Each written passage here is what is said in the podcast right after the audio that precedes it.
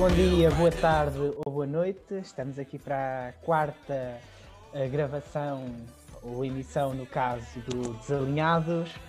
Um, vamos ter como temas o 25 de Abril e o enriquecimento ilícito ou injustificado e, por final, as nossas habituais notas.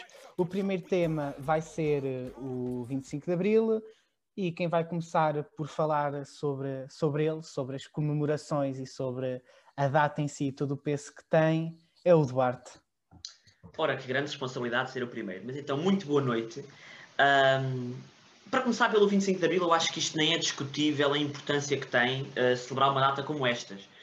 Também para preservar o evento que foi e, e todo o, o, impacto que tem por trás, o significado que tem, que tem por trás do 25 de Abril, e também para passar este, esta, este evento às novas gerações, porque é muito mais do que um dia. O 25 de Abril representa toda uma nova construção social da, da, da nossa sociedade e, portanto, um impacto, teve impacto na vida de todos nós e continua a ter impacto ainda hoje. Portanto, é, é, muito relevante que as novas gerações continuem a ouvir falar sobre o 25 de Abril e a perceber o que é, o que, é que foi e o que é que significou.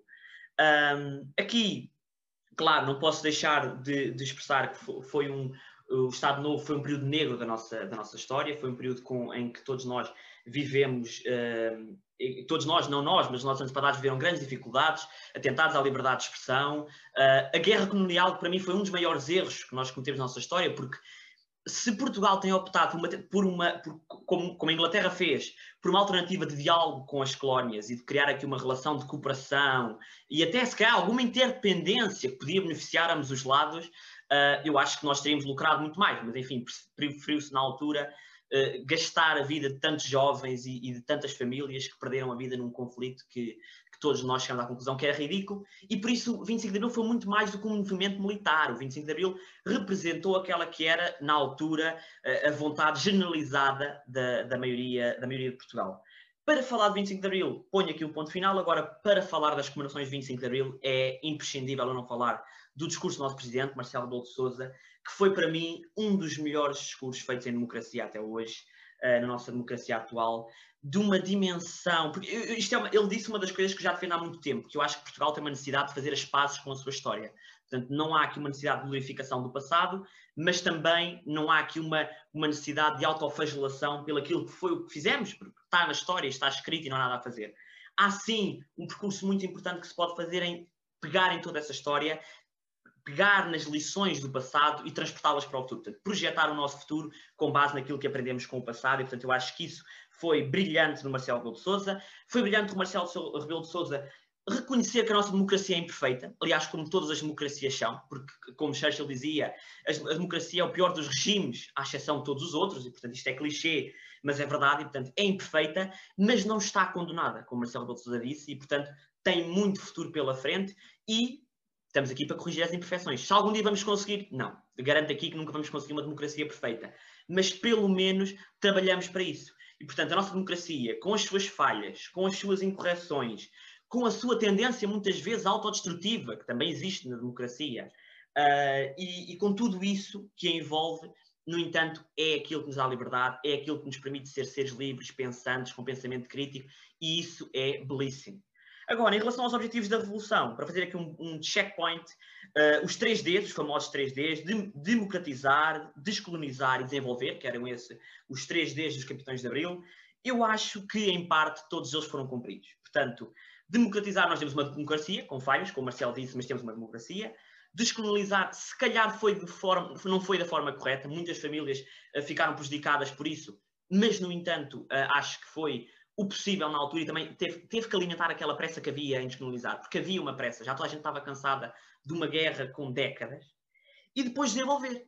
E não há ninguém que possa questionar que Portugal está mais desenvolvido. Portugal tem menos mortalidade infantil, Portugal tem mais educação, menos analfabetismo, tem mais infraestruturas, tem saúde para todos, com as suas falhas, como é óbvio, mas tem saúde para todos. E, portanto, eu acho que no ponto de situação geral, o 25 de Abril trouxe um, um, novo panorama, um novo panorama à nossa sociedade, trouxe desenvolvimento, trouxe riqueza mais distribuída, porque na altura existia riqueza, mas eh, era para uns quantos privilegiados, não é? Então, Diogo, uma democracia em construção com um futuro ainda melhor para, por aí?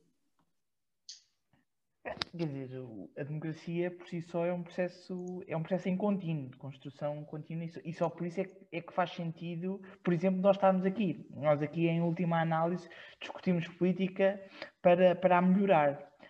Um, isto respondendo ao teu repto. Relativamente aqui, exatamente ao, ao 25 de Abril, uh, claro que é um dia sempre, para mim, extraordinário.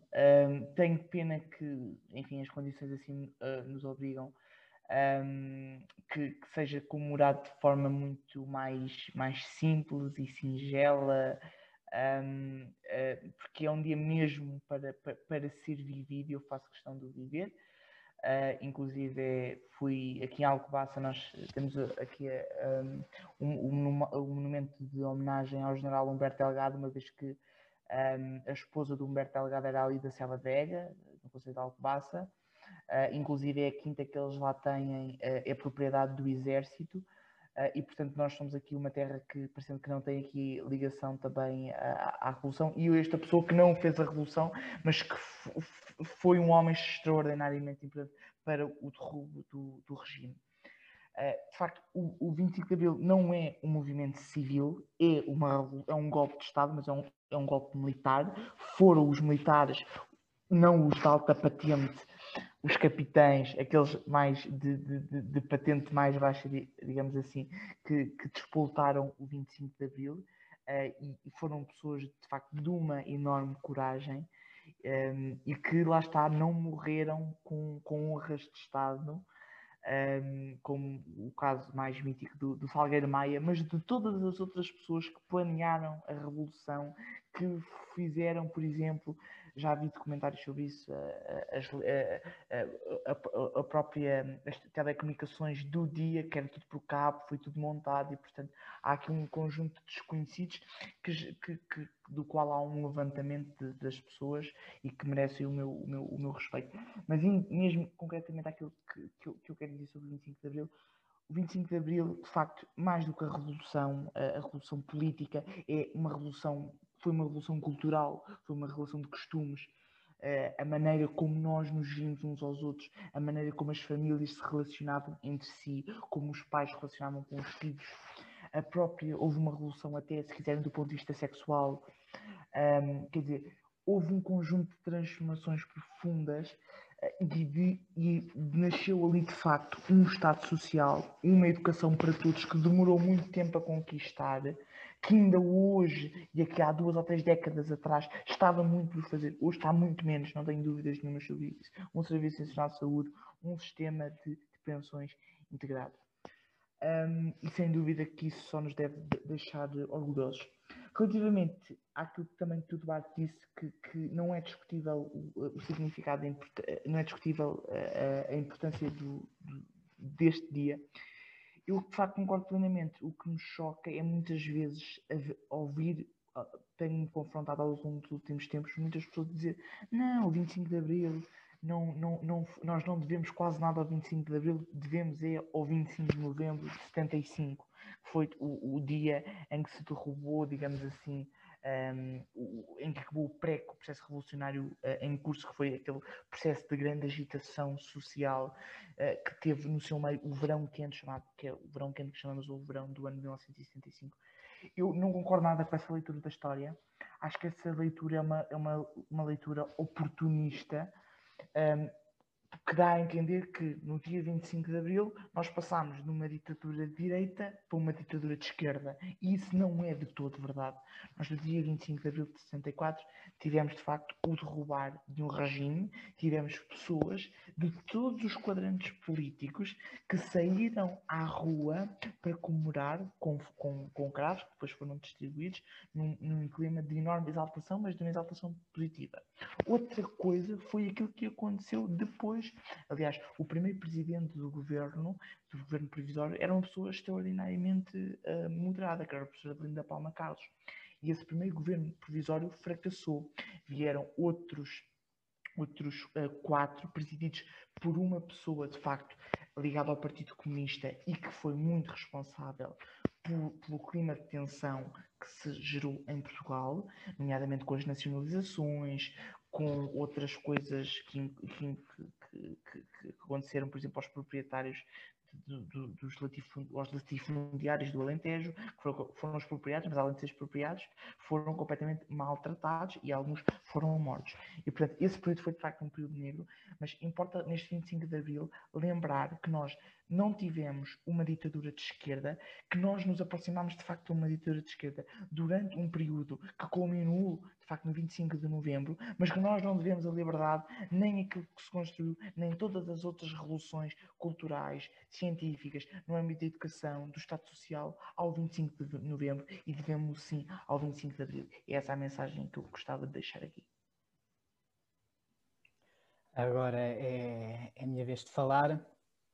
Quanto à questão do, do 25 de novembro e do 25 de abril, sem dúvida, o 25 de abril tem um peso muito, muito maior que o 25 de, o 25 de abril tem muito mais peso do que o 25 de, de novembro, embora haja muitos discursos de certos lados muito específicos do, do espectro de que o 25 de novembro é que é, o 25 de novembro é tudo, o 25 de novembro é tão importante, não é, tem a sua importância que deve ser analisada hum, de forma muito concreta, uh, não substituindo o 25 de Abril. E como é do 25 de Abril que estamos aqui uh, para falar, é, é, é, aí que eu me vou focar. Um, não nos podemos esquecer, como foi dito, a democracia é todo um processo, não é um momento. O 25 de Abril foi extremamente importante para nos libertar. Agora, uma palavra que está muito em voga neste tempo de pandemia, para nos libertarmos das amarras de uma, de uma ditadura, de um período salazarista e posteriormente marcelista. Um, porém, aquilo que acontecia no 25 de, de abril deve ser hoje. Uh, é, é, por aquilo que se lutou no 25 de Abril, deve-se também lutar hoje. Deve-se procurar uma educação melhor, um Serviço Nacional de Saúde cada vez melhor. Foram conquistas, mas não podemos ficar por aí porque temos um Serviço Nacional de Saúde que se demonstrou débil, mas extremamente necessário, e há muitas pessoas que usam a desculpa do facto de, do, do Sistema Nacional de Saúde se ter mostrado débil, então não precisamos dele, precisamos de algo melhor. Não, nós precisamos de um sistema de um Serviço Nacional de Saúde melhor. Não é de acabar com ele e substituir por algo até porque temos que analisar também Portugal e, as necessidades que Portugal tem e as características que Portugal tem. Portanto, eu acho que isso é que é o essencial. Quando se sai à rua a celebrar as vitórias do 25 de Abril, não se pode apenas pensar no passado, tem que se pensar, acima de tudo, no futuro. E quando se celebra uma data, não podemos sempre ficar presos ao passado, temos que tentar. Uh, temos que fazê-lo para tentar melhorar o futuro. E é acerca disso porque quem se prende à ideia de um 25 de abril passado não está verdadeiramente a respeitar quem lutou, quem deu a vida, porque ao contrário do que se pensa, houve mortes neste período de, de, revolução, houve mortes, simplesmente não as houve naquela caminhada e tal, acho que foram 40, qualquer coisa assim. Ou, ou, ainda houve uns feridos, embora haja aquela ideia de que foi tudo muito pacifista e tal, por exemplo, no Alentejo, a coisa não foi assim tão pacífica, como estava o Diogo a dizer. Neste e a PIB, todo... no, dia, no dia 25 de Abril, exatamente. e matou pessoas na António Maria Cardoso, na Rua António Maria Cardoso. Apenas, exatamente. Apenas não foi naquela caminhada para ir uh, tirar o Marcelo do, do poder. E eu acho que esta, esta, este é o principal, que é o pensar o 25 de Abril para o futuro e que aquelas conquistas não não se dão por uh, a redundância, não se dão por dadas e que estão muito em risco. E acho que todos sabemos que, que estão em risco. Uh, Zé? Bom, cabe-me a mim fechar o ciclo. Uh, há datas que esperamos que nunca deixemos de celebrar e o 25 de Abril acho que partilhamos todos a mesma opinião, esperamos celebrar até ao fim das nossas vidas. É uma data que não devemos esquecer, nós, qualquer um de nós não, não vivenciou, mas uh, estarmos aqui a falar sobre o 25 de Abril é bom sinal. Quer dizer que a mensagem foi passada e agora tem que continuar a ser transmitida às gerações futuras. Um, qual é o significado e a importância que uma data uh, como o 25 de Abril tem? Bom, primeiro dizer que, uh, como o Duarte falou, e, e bem, uh, os, três, os três R's, a guerra colonial, por exemplo, não nos trouxe vantagens, não trouxe vantagens nem aos portugueses, nem aos povos de lá, portanto, foi um, um fracasso daquele regime. um país pobre, cheio de desigualdades, uh, um país que muitos dizem, ah, algumas coisas uh, evoluiu, mas não podemos uh, ser como os burros e com carroça, que é ter as palas e só olhar para aquilo que interessa, e temos que olhar para todo aquele país que era Portugal durante aquele regime e que foi, que vivenciou períodos catastróficos. Mas vou continuar e vou continuar para os dias de hoje. Ora, o 25 de Abril, uh, só aqui pegar naquele tema que o, que o Diogo trouxe para cima da mesa e bem, que uns dizem que é o 25 de Abril, que é mais importante, o outro é o 25 de Novembro. Acho que se, não podemos comparar a saída de um regime como foi o, o regime, pronto, Salazar, e depois, uh, quando ele faleceu, foi perseguido por Marcial, um, com depois o 25 de Novembro. Uh, acho que é importante este ano, não sei porque voltou a haver, parece que há os donos, eh, antes houve os capitães de Abril, agora parece que há os donos de Abril, que dizem que são uns, que são os outros e que nós é que temos direito a marchar, os outros não. Acho que é pena numa data destas, com tanto significado para uma nação, estarmos a discutir quem é que deve ir, quem é que não deve, quem é que é ou quem não, não é. Acho que falamos numa nação e depois pegar neste assunto, uh, passando para o discurso de Marcelo. Marcelo Rebelo de Sousa, este ano, nas comemorações, fez um discurso e que pegou num dos assuntos que, por acaso, uh, a meu ver, ultimamente nem sendo falado muito, mas houve o final do ano passado, começou-se a falar muito e no início deste ano, por causa do patrão de descobrimentos, brasões em frente ao, ao Palácio de, de Belém, uh, foi falar sobre a história, as lições e como é que nós devemos, como povo, aprender com a história, que não devemos é ir contra a nossa história, devemos é perceber o que é que aconteceu, o que é que provocou e trazer para a atualidade. E depois a mensagem que ele transmite de um Portugal uh, que todos amamos, não é um Portugal que nem esteve, nem está, nem, nem, nem vai estar condenado. Nós podemos ver os desenvolvimentos que Portugal teve uh, nos últimos anos depois do 25 de Abril. E o, o, o Leandro falou e bem do, do Sistema Nacional de Saúde. Ok, é debilitado, como outras coisas, e como a democracia agora parece estar a ficar debilitada por nascimentos de partidos de extrema, direita, de esquerda, tudo. Uh, mas, uh, pronto, na parte do desenvolvimento, uh, o progresso que o país levou e que tem que continuar a levar mas é evidente como uma data é tão importante para outro paradigma deste do nosso país, que foi Portugal, a parte da educação, que o Eduardo falou aí bem, um, um país completamente uh, cheio de uma, uma população analfabeta praticamente, com poucos estudos, uh, com muitas desigualdades, com muita pobreza. Hoje continuamos a ter desigualdades, mas temos que uh, apostar no desenvolvimento, Uh, social, claro, porque é a parte social que nós agora temos que começar a trabalhar, ainda por cima com a pandemia. Um, e é disso, ou seja, o 25 de Abril foi em 64. Um, Passaram-se vários anos, agora, cuidado, porque assim, eu não quero depois aparecer na, na SIC ou na TVI no, no fact check. Um, ou seja, pegar no 25 de Abril de 64, tirar as lições perceber o que é que aconteceu neste, neste intervalo de tempo e perceber, ok, o que é que foi feito e é de parabenizar e de louvar, e agora o que é que tem que ser feito. E sim, trabalhar para uma melhor democracia, mas nunca viremos atingir a perfeita democracia, como o Eduardo falou aí bem. Então, de forma uh, unânime, concluímos a importância do 25 de Abril, pelo menos aos nossos olhos, uh, e, que é, e que é todo um processo em que vai demorar, mas que vale a pena. Uh, mas há um mal que nos acompanha. Temos a liberdade, temos de perguntar agora é o que é que vamos fazer com ela. Já, isso já se perguntou há 47 é anos e temos de continuar a perguntar: é o que é que vamos fazer com ela? Diogo, e agora eu pergunto-te a ti: vamos usar essa liberdade para acabar com a corrupção? E de que forma? E é possível fazê-lo? Não, falar em liberdade, aqui talvez a liberdade, vamos lá ver. Eu acho que falando de, de, do enriquecimento ilícito, e é, esse, é essa a temática central que, que, nos vai ocupar aqui a segunda parte da nossa conversa.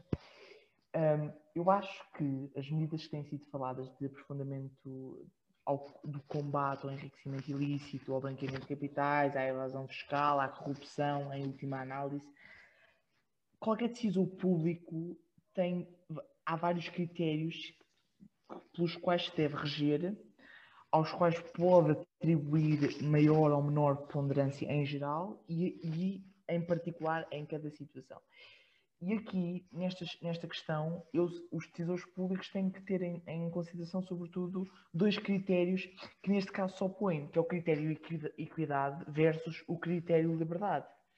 Equidade no sentido em que é necessário promover a justiça fiscal, é necessário promover um maior nível de bem-estar social, é necessário promover uma melhor redistribuição do rendimento, versus que para, para conseguirmos isto implica que nós abdiquemos um pouco do critério de liberdade, isto é, o Estado, para poder zelar por este aumento de bem-estar, em última análise, precisa de invadir, entre aspas, mais a vida de cada cidadão. Precisa de o controlar mais, precisa de exercer, se quiserem, de forma mais experimente, o seu poder coercivo sobre os cidadãos que o têm. Um, Agora, para mim, se me perguntam, a resposta é óbvia. Eu não me importo de abdicar, não é da liberdade toda, é de um pouco da liberdade, isto é, de os meus movimentos serem mais controlados, os movimentos financeiros, um, para que se consiga maior justiça social, sem dúvida nenhuma. Agora, acho que estas medidas têm que, temos de pensá-las numa economia que é global, onde há trocas em todos os países do mundo, dentro da própria União Europeia, há muito ainda a fazer a concluir a União Económica e Monetária, que é para que, de facto, os fluxos de informação entre as, entre as instituições bancárias e, e, e, financeiras em geral possam ser maiores, porque aquilo que nós temos é que, à conta deste branqueamento de capitais uh, e de outros negócios que, que, que, ou de outros crimes, melhor dizendo, há, países na União Europeia que são legalmente, são, são Estados-membros como os outros e que se aproveitam e que depois ainda dizem que tem aqui um regime fiscal que, que, que, que favorece e que chama muito, chama muito uh, atrai muito o investimento. Pois não, não admira que, que atrai o investimento, entra, uh, uh, conseguem atrair o investimento de certa forma, ving... através de uma vingança aos restantes Estados-membros da União Europeia. É isso que ainda acontece só no espaço europeu, fora tudo, tudo os, rest... os restantes continentes que nós naturalmente não conseguimos controlar, porque embora exista uma ONU, embora exista um Banco Mundial, há muito ainda por articular entre as instituições. É isso. Uh, agora cabe-me a mim, uh, começando pelo início, acho que o início é sempre um bom sítio para começar. Uh, Portugal estima-se, porque os valores não são certos, que perca para a corrupção mais de 18 mil milhões de euros por ano, a caminho dos 10% do PIB. Portugal é o terceiro país onde há mais percepção de corrupção, ou seja, 93% da de, de, de, dos portugueses, eh, na verdade, isto foi um, um inquérito feito a, a, empresários que pensam que um, uh, a corrupção é algo que está no meio, uh, ou seja, que Portugal é corrupto, por outras palavras, um bocado mais, mais duras. E as, as leis que têm sido propostas, falo, por exemplo, em 2012, em 2015, que foram chumbadas pelo Tribunal Constitucional, ambas um, ali propostas pelo PSD, se não me engano, um, foram ambas propostas pelo PSD, exatamente. E, CDS, e pelo CDS. Não, eu penso que foram propostas pelo PSD, mas uh, apoiadas pelo CDS. Mas sim, é importante dizer isso. Uh, tanto que em 2015 elas passaram com, com esses votos, essencialmente. Em 2012, os partidos mais à esquerda do PSPS foi o único partido que se opôs, na altura com António José Seguro na, na liderança, em que exatamente que o PS se opôs, não necessariamente por ser a favor da corrupção, penso eu, mas eh, porque já falavam em inconstitucionalidade, essencialmente por inverter o ónus da, o, o ónus da prova. E nós temos que ver o quê? que também não vale aquele discurso que o PSD está a propor agora de que mas precisamos de medidas mais rígidas e isto e aquilo, se, são inconstitucionais. Não vale a pena estar a propor esse tipo de medidas por serem maior, mais vale fazer pouco, fazer o, o tal uh, uh, declarar ilegal o enriquecimento injustificado ou ilícito, como preferirem, uh, não vale a pena andar aqui à volta com isto para depois acabarmos por não fazer nada. Temos que ver uma coisa que é este, este tipo de leis foca-se essencialmente, pelo menos agora, para pessoas ligadas ao poder público. Uh, e nós temos que ver, quando uma pessoa se propõe a representar a população, a ser um deputado, a ser um autarca, a ser um governante, tem outros deveres que o cidadão comum não tem que ter. E eu acho muito bem que estas pessoas tenham a vida financeira mais vasculhada, digamos assim, porque é impensável um, um deputado a, a ganhar alguns milhares de euros por, por mês a ter fortunas apenas com aquele dinheiro de centenas de milhares ou de milhões de euros de forma injustificada. Porquê? Porque se é investimento, dá para justificar. Se é herança, dá para justificar. Se é outra coisa qualquer, outra fonte de rendimento, dá para justificar. Hã? Pode ter sido amigo. Não, exato. Então justifique isso. Justifique isso.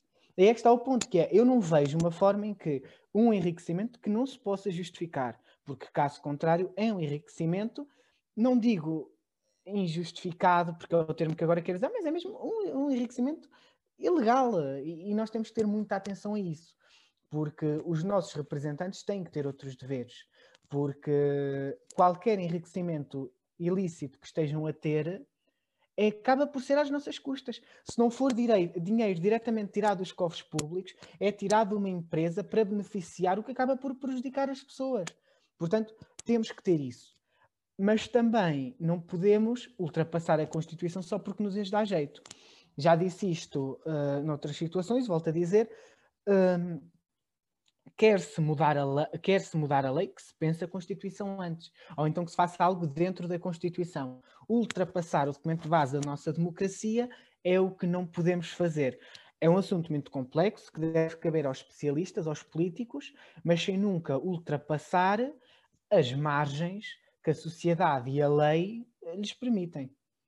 Agora é o, é o Zé a dar a, a, opinião dele sobre este assunto. Eu assino por baixo tudo o que o Leandro disse, da, pronto, a última parte referente aos políticos, autarcas, um, um nível de transparência que tem que ser exigida a todos os políticos tem que ser maior.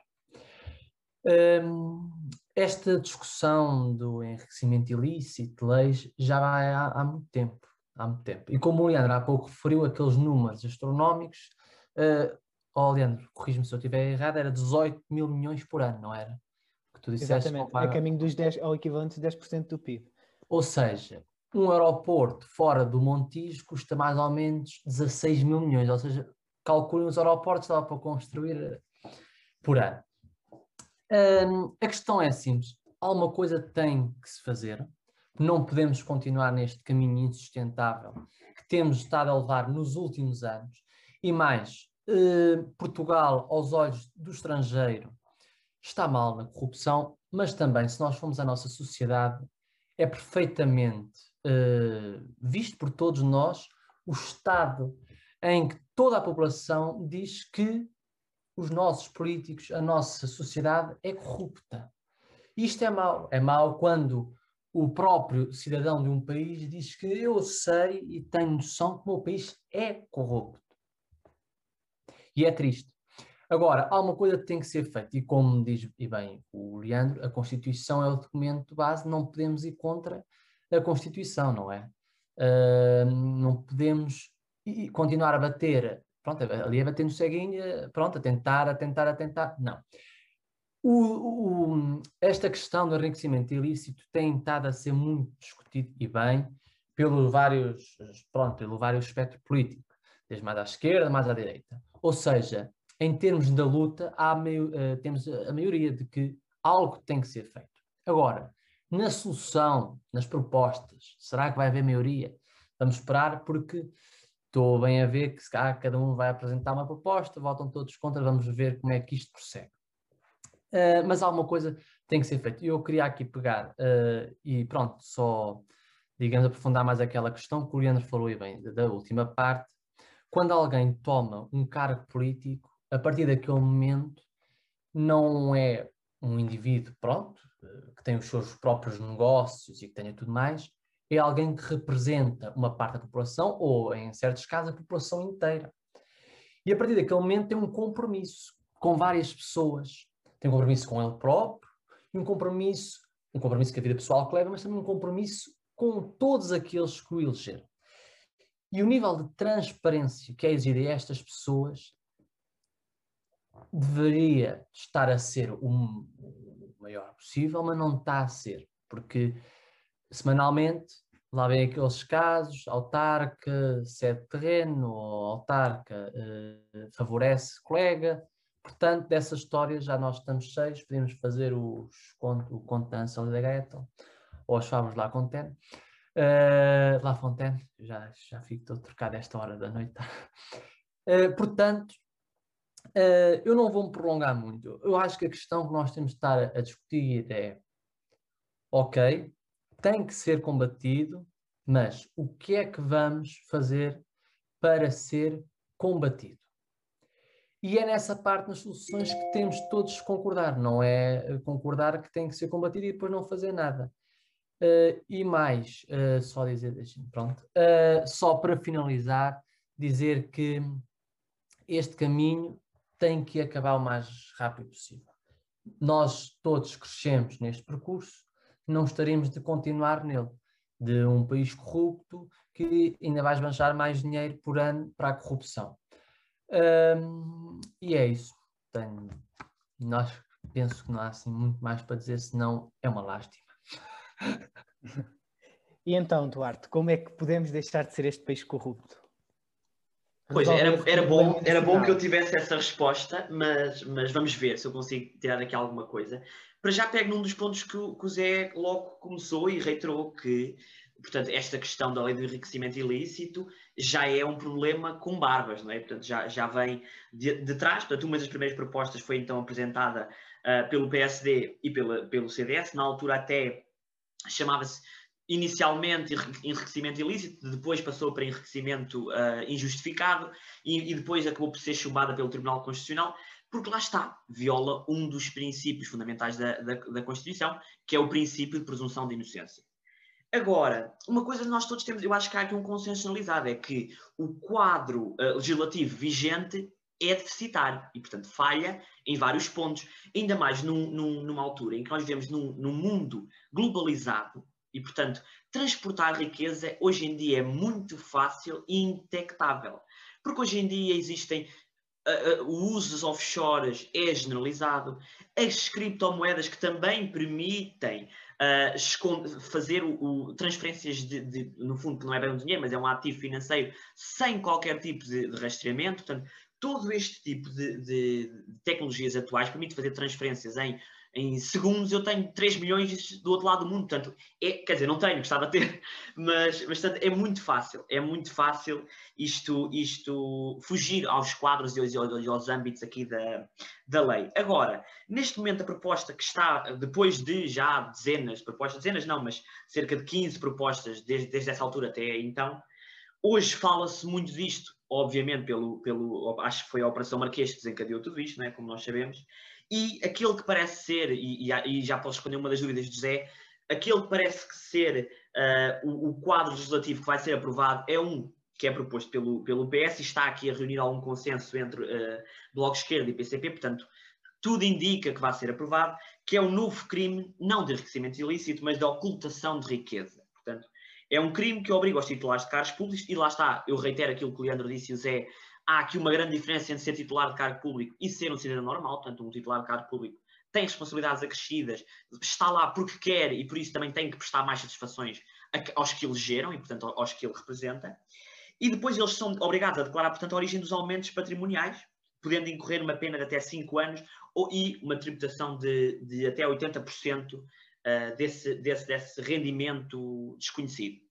Aqui a questão, a mudança de paradigma central é esta, que em vez de ter, ter que ser o Ministério Público a provar que, uh, que a, a, riqueza é, vem de origem ilícita, e isso aí é uma coisa que tem, que é, como eu disse, é muito difícil num mundo tão globalizado e tão instantâneo e, e, e tecnológico como temos hoje, mas o simples facto de não comunicar esses aumentos patrimoniais é crime e, portanto, incorre nas penas que falei.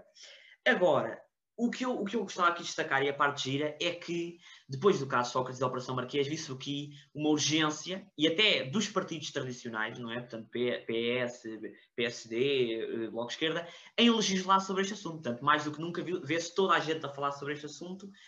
Claro que é populista, é, como é óbvio, Claro que para muitos lados é uma jogada política, claro que sim, é óbvio, é óbvio. inclusive até se calhar para o PS, propôs esta, esta medida, e ainda esta semana recebeu críticas de um ex-ministro do PS, dizendo que Sócrates, portanto, manifestou-se várias vezes contra, uh, contra a aprovação deste tipo de leis pelo PS. Portanto, o ministro propôs uh, que isto fosse votação no Parlamento e, o, e Sócrates recusou. Portanto, é óbvio que o PS quer pôr isto para trás das costas e, portanto, também quer ser o primeiro e legislar sobre este assunto e arrumar este assunto de vez, pela positiva. Agora, eu vejo isto até. Eu sei que isto é populismo, eu sei que isto é jogada política, mas eu vejo isto até do ponto de vista positivo. Porque, assim, nós podemos ver que as forças democráticas chamadas tradicionais conseguiram fazer ali uma espécie de finta aos extremistas e estar a legislar sobre este assunto. E, portanto, desta vez, e o que é bom, estes partidos não ficaram só pela inércia e decidiram fazer alguma coisa, decidiram abrir espaço de discussão, decidiram aprovar propostas e roubar um espaço claramente de protagonismo aos, aos extremistas, porque não, na altura, quando, quando aconteceu a decisão do, da Operação Marquês, toda a gente falava do perigo dos extremistas cavalgarem nesta onda de descontentamento, e a verdade é que os partidos tradicionais conseguiram roubar um bocadinho disso. E isso é positivo finaliza assim, Leandro. E ainda fica a questão no ar de será que vai pois, a questão fica, a questão fica. fica sempre isso, porque há muitas leis que são criadas e depois acontece o quê? Mas fica aqui o nosso, o nosso bem-aja a fazer-se, a fazer-se, a que se faça a lei, a que se legisle, como o Duarte estava a dizer, porque já é um bom começo. Não é um bom, não é um bom fim, mas é um bom começo para agora. Agora passamos às nossas às nossas sugestões. E para isso passo a palavra ao José. Bom, hoje vou fazer. O que é que duas... tens para nós esta semana?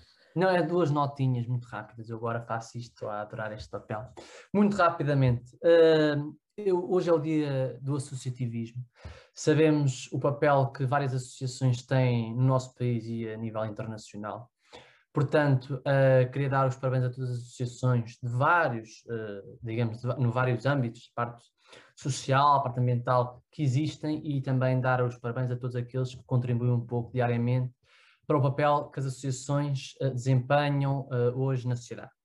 Depois, trazer uma situação que eu já ultimamente tenho debruçado sobre ela, Uh, e que hoje, com as notícias de ontem e hoje, tenho pensado muito, que é o papel dos imigrantes uh, no nosso país, nomeadamente no setor agrícola.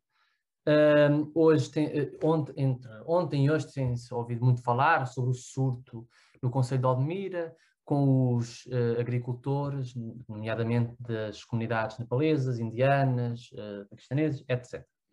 Ora, eu vejo aqui dois problemas.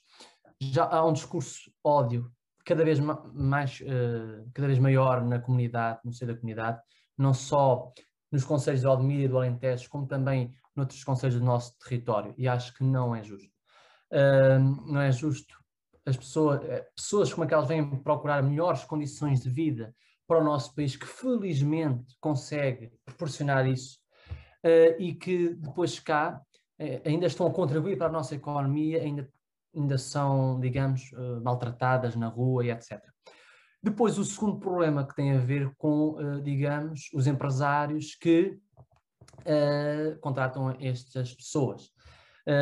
até que ponto é bom estarmos a segregar, como certas empresas fazem, nomeadamente no Alentejo, mas também aqui na nossa zona, as comunidades uh, indianas, nepalesas, pronto, estas comunidades imigrantes.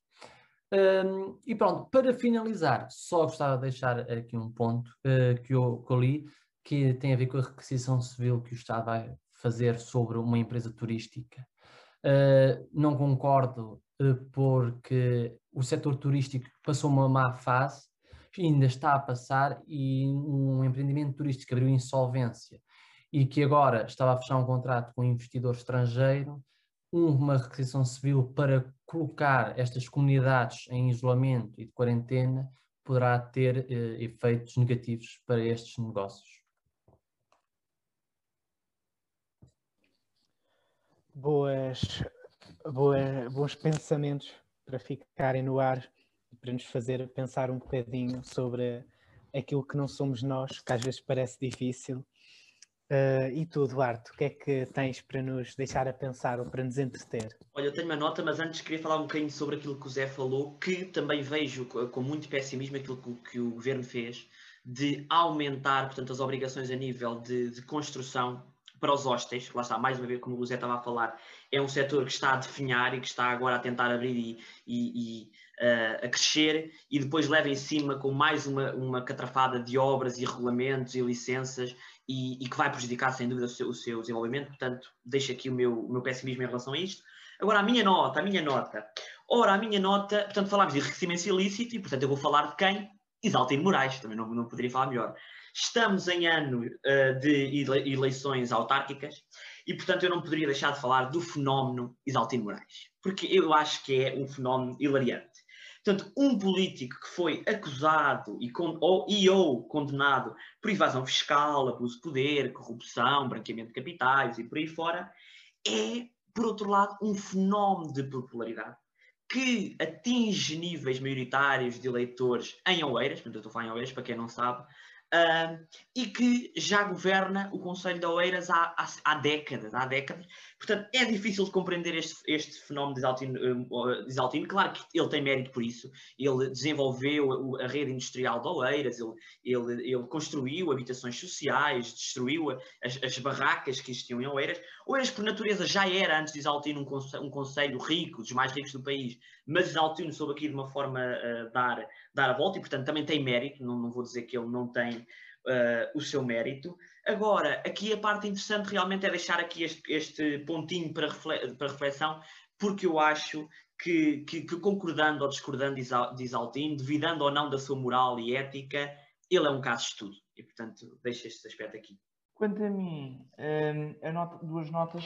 A primeira, sugestão cultural, uh, deixo o livro uh, da Zita Seabra, que foi uma militante do, do, Partido Comunista Português que se desfiliou e que foi julgada e que foi, aliás, ela, não sei se ela foi expulsa do Partido Socialista, do Partido Socialista, peço desculpa, nada, do, do Partido Comunista Português.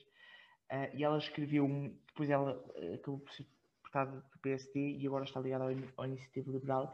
Ela já há muitos anos escreveu este livro a contar a experiência de como é que ela se apaixonou uh, pelo comunismo e, como, e, e tudo o que se seguiu depois e a forma como hoje odeia o comunismo. Isto não é não é um livro para, para, para catequizar ninguém, mas é um livro um, que acompanha o, a evolução ideológica, do pensamento ideológico de uma pessoa e por isso vale a pena ser lido. Um, além, e estou a falar deste livro, lá está mais uma vez, mostro, mostro aqui a capa, uh, porque este livro deu a, a, a origem a, a, oito episódios de, promovidos pelo Instituto Mais Liberdade, um, que também convida a, a consultarem na, na, internet, onde ela depois, além do que está em livro, conta em vídeo parte daquilo que está a dizer das histórias dela e é uma pessoa de facto muito, muito muitíssimo interessante uh, e ela conta uma parte, dá-nos uma visão que, é que nós muitas vezes não temos de como é que as decisões se tomam dentro de um partido comunista de, de inspiração uh, marxista-leninista, no caso do Partido Comunista Português, e, e, por isso vale a pena ser, ser, ser lida ela é uma excelente contadora de histórias. A segunda nota, e indo em conta à questão das eleições autárquicas, acho que apesar de nós sermos os desalinhados e podemos ser ouvidos por, por, quem, por quem muito bem entender. Estamos nas plataformas uh, de, de livre acesso a todos, naturalmente, uh, mas não, não podemos descurar o facto de, de sermos de Alcobaça. Estamos a chegar ao final do mês de abril um, e em setembro há eleições. Neste, deixo a nota de que devemos, creio, nas próximas uh, emissões, começar a falar deste tema e dizer que vários partidos já anunciaram os seus candidatos à Câmara Municipal, no caso da Alcobaça. Uh, pelo PSD irá concorrer uh, Hermínio Rodrigues, que é o atual vice-presidente da Câmara Municipal. Pelo Partido Socialista irá concorrer Carlos Guerra, que é o comandante digital da Proteção Civil. pela CDU irá de, irá uh, concorrer a, atual deputada municipal Clementina Henriques e pelo CDS-PP uh, eh, o professor António José Vieira. E, portanto, uh, creio que poderão ainda existir outros candidatos e acho que importa ao, ao longo das próximas emoções tematicamente falar de alguns deste, de algumas deste, dos, dos, candidatos e daquilo que eles prometem e qual é que é, que é o, o, sentimento aqui que está por trás destas, destas, eleições, destas eleições autárquicas deste ano. Quem sabe não fazemos um desalinhado especial autárquicas, algo passa. Ah, é, é sempre interessante. Então passo agora às minhas notas para, para ser mais breve começo pelo, pela grande escolha de Adolfo Mesquita Nunes, de Dom Quixote, que é uma defesa de, do mundo global, digamos assim. Um livro dirigido principalmente para, para nós, jovens, um, que sempre viveram em crise, que hoje tem, temos dificuldades em emancipar-nos, em livrar-nos, digamos assim, dos nossos pais e da dependência. Um, o meu segundo, uh, o meu segundo, uh, a minha segunda sugestão é Nomadland, o filme que ganhou o, o prémio de, de, melhor filme nos Oscars. E também recomendo que quando se assistir ao filme para seguir o, a sugestão de Frances McDormand, a, a atriz, também ganhou o prémio de melhor atriz e também que ganhou melhor direção de, pelo filme, que ela também foi diretora, de se assistir eh, ao filme no maior ecrã possível, fazendo uma clara referência aos cinemas, que também estou a passar por um período bem complicado e é a melhor forma, sem dúvida, de, de apoiar a cultura cinematográfica, até mesmo mais do que assistir nas plataformas de streaming. Uh, portanto, são estas as minhas recomendações. Ficamos por aqui nesta, nesta sessão que foi, foi boa, um, com, com os temas que tivemos, falámos de 25 de Abril, uh, do, de, da lei, da legislação sobre o enriquecimento ilícito. Mais uma vez, não esperamos aqui dar soluções milagrosas porque não as temos, mas esperamos dar da melhor forma possível a nossa opinião e um olhar mais jovem sobre o mundo neste quarteto de, de desalinhados. Portanto, muito obrigado.